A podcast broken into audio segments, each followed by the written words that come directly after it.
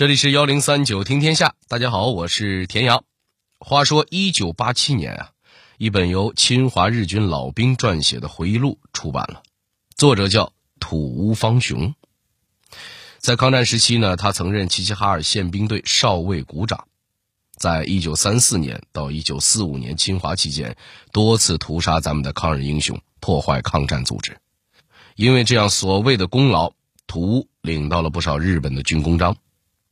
然而后来，他却对自己侵华期间所做的禽兽行为感到羞耻，开始写书揭露日本的战争罪行。这是怎么了呢？原来，一九四五年八月，土屋方雄在齐齐哈尔市被苏军俘虏，五年后被移交中国抚顺战犯管理所关押。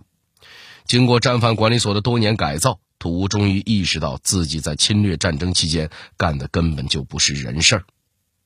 被释放回日本之后，他开始参加反战活动，并接连写了好几本回忆录。然而，1987年土屋的这本书却在中国掀起了轩然大波，因为书中有这样的描写：称一个叫张克星的年轻人被日军逮捕后，主动交代了哥哥张永兴的下落，而他张永兴在审讯期间被日本人用三岁儿子的性命相要挟，于是对日本人屈服说。我决定投靠你们。而此时，距离兄弟俩被日本人杀害已经过去了五十年，他们尸骨也早已安葬在齐齐哈尔市的西满革命烈士陵园中。那么，这个日本战犯所说的是真是假？难道烈士陵园中有叛徒吗？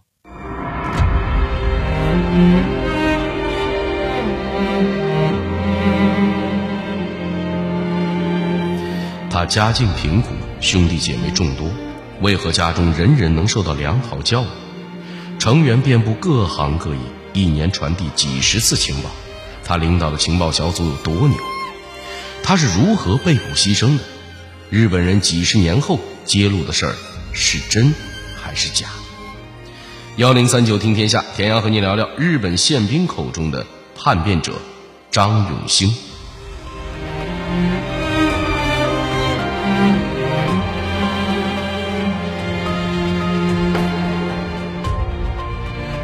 要了解当年事情的真相，咱们还得先来说说土屋方雄笔下的张永兴是个什么样的人。一八九六年，张永兴出生在辽宁省丹东市宽甸县，他家原本是山东蓬莱人。那个年代，山东呢时不时闹灾荒，老百姓的生计没有着落，张永兴的父亲只好踏上闯关东的漫漫长路，一直走到了宽甸那旮瘩，给当地做了铜匠学徒。后来。又靠沿街给人焊铜壶、烟袋锅子谋生。张永兴的母亲呢，是一个普通农妇，虽然斗大的字不识一箩筐，但人家的见解却是不凡。母亲认为自己不识字，不能让儿女们也当睁眼瞎，所以她从牙缝里挤出钱来，让五个儿子、两个女儿都有了读书的机会。张家七个孩子，三个中学毕业，三个师范毕业，还有一个上了护士学校。放在那个吃了上顿没下顿的年代，孩子能接受这个水平的教育，真可谓是傲视群雄了。作为家里的长子，张永兴先念私塾，后上小学。一九一五年，他以优异的成绩考上了天津南开中学。当时正值新文化运动在平津一带蓬勃兴起。张永兴一面如饥似渴地吸收先进文化思想，一面参加学校、社会上的进步社团，校园生活过得是有声有色。然而，一九一八年的一天，他却忽然找到校长，表达了自己将要辍学的想法。这是怎么回事呢？谈话间，校长了解到张家的生活实在太困难。已经无力支持张永兴的学业，只能写信给他说明情况，希望他能回家。面对这样勤奋上进的学生，校长觉得实在可惜，他苦苦挽留张永兴，甚至答应免除他的学费和食宿。然而张永兴清楚自己家中的情况，为了早赚些钱帮家里摆脱困境，他忍痛婉拒了恩师，回到了宽甸。在老家，他谋到了一个教会学校老师的差事，有了一份微薄的工资。虽说当时东北还没被日本完全侵占，但自日俄战争之后，日本人就大量涌入中国，又是派驻军队，又是开矿、修铁路、办工厂，甚至开办所谓的咖啡馆，往中国贩毒。张永兴对这些事可谓是看在眼里，急在心里。他在谋生之余，积极参加进步社团，投身反帝爱国运动。一九二五年，他创办了《新安东日报》，以求唤起民众的觉醒。然而，因为这份报纸讽刺地方官员，也触动了日本人的利益，没几个月就被警察厅查封了。不让他办报纸，就能阻止张永兴宣传爱国思想吗？不能够啊！不让用报纸传播，他就面对面的教。张永兴创办了平民夜校，亲自做老师，不仅教大家识字，还启发他们的阶级意识、民族意识。与此同时，他还发起成立了安东学生联合会，团结了好几千名安东的青年学生，形成一股强大的反日爱国力量。时间一晃到了一九三一年，咱中学历史课本也学过，这段时间正处于资本主义世界经济大萧条期间。这股经济危机也波及了日本本土，日本人自己不好过，便将危机往东北转移，结果东北当地的缫丝厂纷纷倒闭，大量工人失去生活来源，陷入困顿。为了争取工人利益，张永兴利用夜校的便利，联系了六十多名工人骨干，准备罢工。他们的斗争能取得成效吗？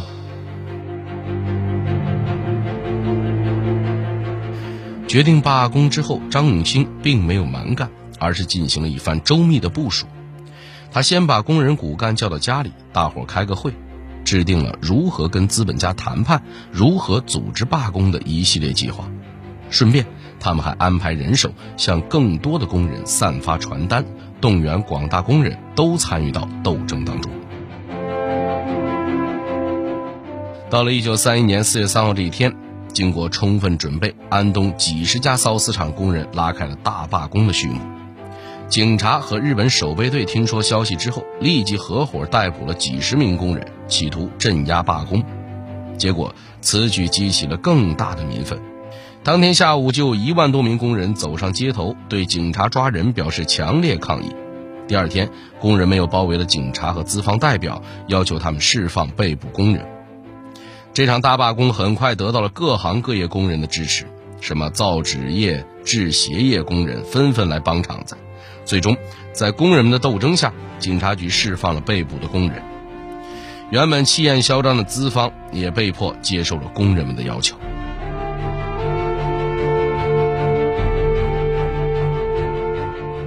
这场罢工的第二年，一次机会让张永兴遇见了自己在南开中学念书的老同学，那人名叫。刘进忠。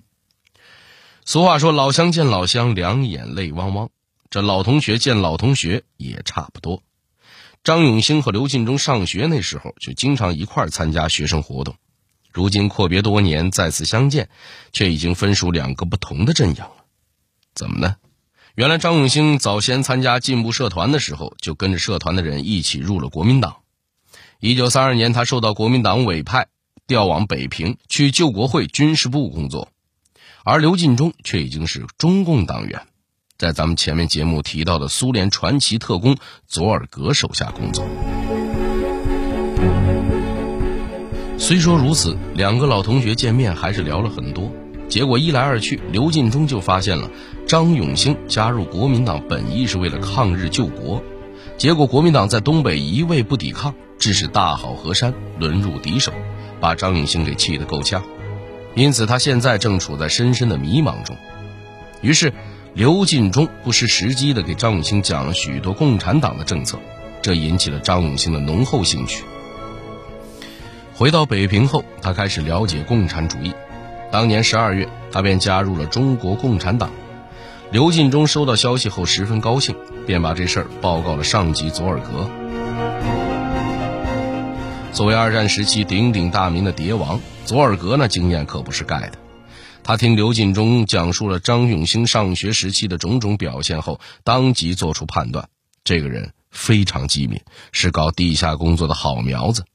于是，在刘进忠的牵线搭桥下，经组织同意，张永兴成了中国国际情报线上的一员，还得了个代号“波波夫”。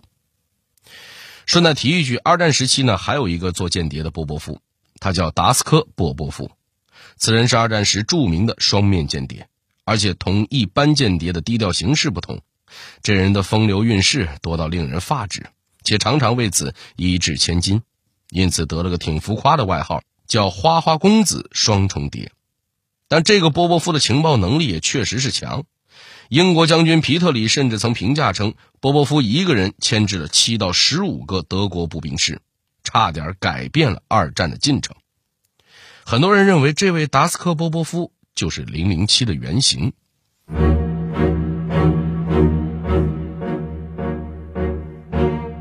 外国的波波夫如此厉害，咱们中国的波波夫也不遑多让。那么，张永兴在情报工作上又做出了哪些贡献呢？要说佐尔格那个眼光啊，确实是毒。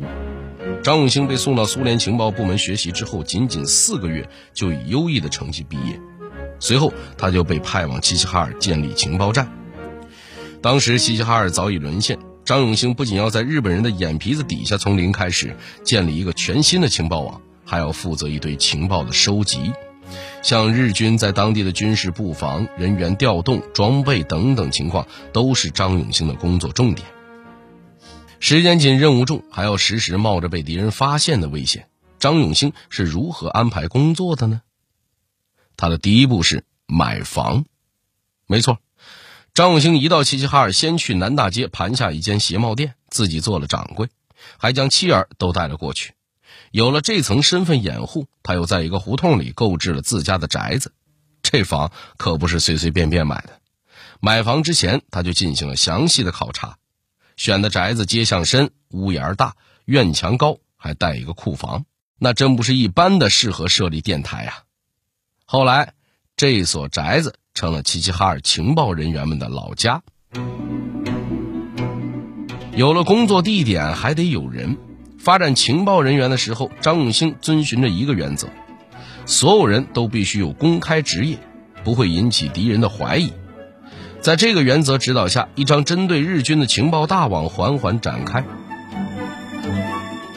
张永兴波波夫情报小组的工作人员，有的明面上在铁路局工作。日本兵但凡有什么调动，小组第一时间就会发现；有的明面上是伪军政府部门的职员，哪天哪个官员参加了什么会议，小组全都能掌握第一手的资料；还有的明面上是四处跑新闻的记者，可以利用自己的身份进入机关，有什么风吹草动，总是能提前得知消息。除此之外，还有一些看起来平凡的不能再平凡的人，潜藏在日军生活的每个角落。像饭馆门口的小卖店，日军航空队附近的养鸡场，日本炮兵营附近的磨坊，那些员工伙计很多都是波波夫小组的特工。他们有的负责监控日军大部队动向，有的负责打探日军航空消息，还有的专门负责了解日本炮兵情况。另外，张永兴还创造性的成立了一个苦力侦察组。顾名思义，这个侦察组里的特工呢，专门为日本人做一些苦力活。像是修路、烧水、清理仓库、搬运货物，日本人平时正眼都不看他们一眼。然而，这些人却在悄无声息地从敌人的心脏地带传递出一个个有用的情报。据统计，仅1935年，张永兴领导的波波夫小组就传递出重要情报五十次；1936年初到张永兴被捕前，小组传递出的情报有三十六次。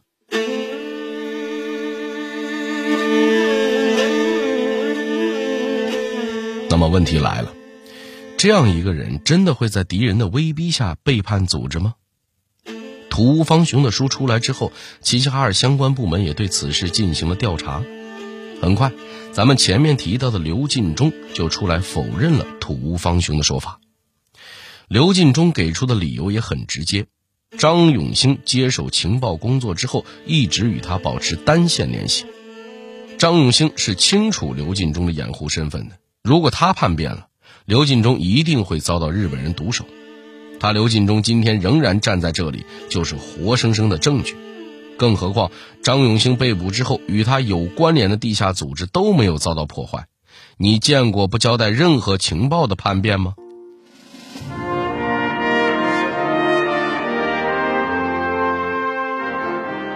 除了刘进忠的人证外，齐齐哈尔的调查组还在吉林省档案馆找到了一份尘封的文件，它能够为我们揭示当年的真相吗？要说吉林省档案馆里那份文件的来头还真不小，它是当年宪兵队抓住张永兴后呈给东条英机的报告。十七页的报告中，日本宪兵详述了他们审问张永兴的过程。值得一提的是，写回忆录那个土屋方雄就是当年审讯张永兴的宪兵之一。而根据报告的记载，打从审讯一开始，面对日本人的威逼利诱，张永兴就严词拒绝透露任何情报。宪兵队先是剥了张永兴的衣服，把他绑了起来，再往他嘴里、鼻孔里灌凉水。等水灌得差不多了，残忍的日本宪兵会狠狠坐在张永兴身上，压着他将水吐出来。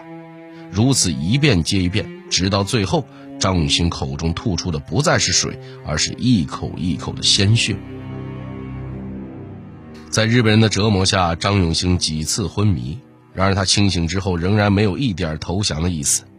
日本人见此情形，又想出一条妙计，他们将张永兴的妻子和孩子带到宪兵队，勒令他们劝张永兴投降。谁知张永兴的妻子见到丈夫之后，始终一言不发，只是看着遍体鳞伤的张永兴，不住的落泪。而张永兴那边呢，与家人的见面并没有瓦解他的意志，相反，他开始认真向妻子交代起后事。听到翻译的转述，知晓自己奸计未曾得逞的日本宪兵恼羞成怒，居然当面毒打起了张永兴的孩子。见到自己的骨肉遭受这种虐待，当爹的虽然心疼，但依然没有屈服。当年的东条英机收到这份报告后，意识到张永兴这样的人是不可能投降的，于是他密电做了批示。苏联间谍张永兴，此人头脑清醒，生性顽强，保留下来对日满危害极大。应按当初拟定方针，收买不成则枪决。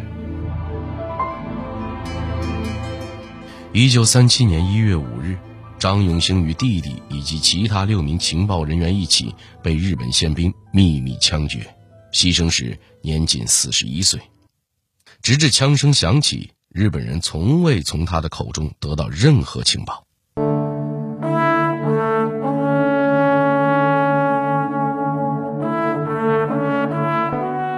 而五十年后的一九八七年，随着吉林省档案馆内的文件被披露，尘封的往事再度呈现在世人面前。西满革命烈士陵园中埋葬的张永兴是当之无愧的民族英雄。铁证面前，时年已经七十多岁的土屋方雄也在日本发表声明，承认自己记忆有误。三年后，土屋方雄来到中国，在张永兴烈士墓前，这个曾经的战犯跪地认错。究竟是半个世纪的光阴模糊了曾经的记忆，还是土屋方雄有意的扭曲事实？恐怕只有他自己知道。但无论如何，在这被鲜血与战火浸润过的土地上，人们永远不会忘记张永兴以及千万个为民族解放抛洒热血的烈士，他们曾经来过。